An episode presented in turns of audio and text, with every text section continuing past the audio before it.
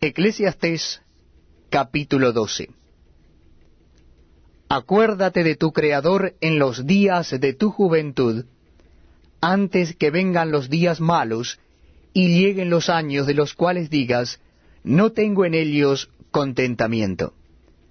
Antes que se oscurezca el sol, y la luz, y la luna y las estrellas, y vuelvan las nubes tras la lluvia.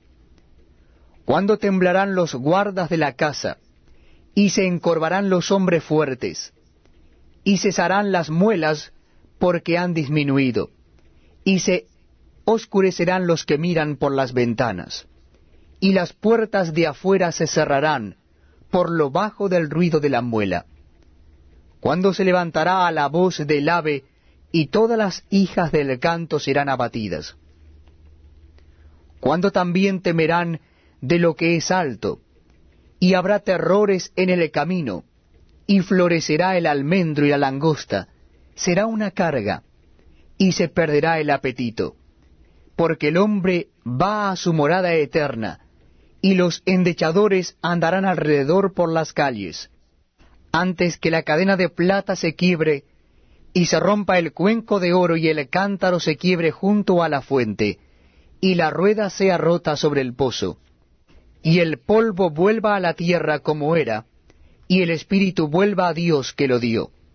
Vanidad de vanidades, dijo el predicador, todo es vanidad.